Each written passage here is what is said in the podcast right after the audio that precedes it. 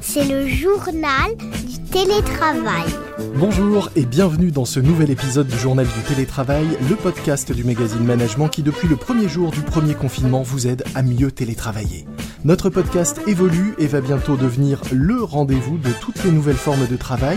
Et justement, en attendant de retrouver de nouveaux épisodes, nous sommes très heureux de pouvoir vous faire découvrir aujourd'hui un épisode spécial et inédit réalisé avec le soutien de Slack, votre nouveau QG numérique.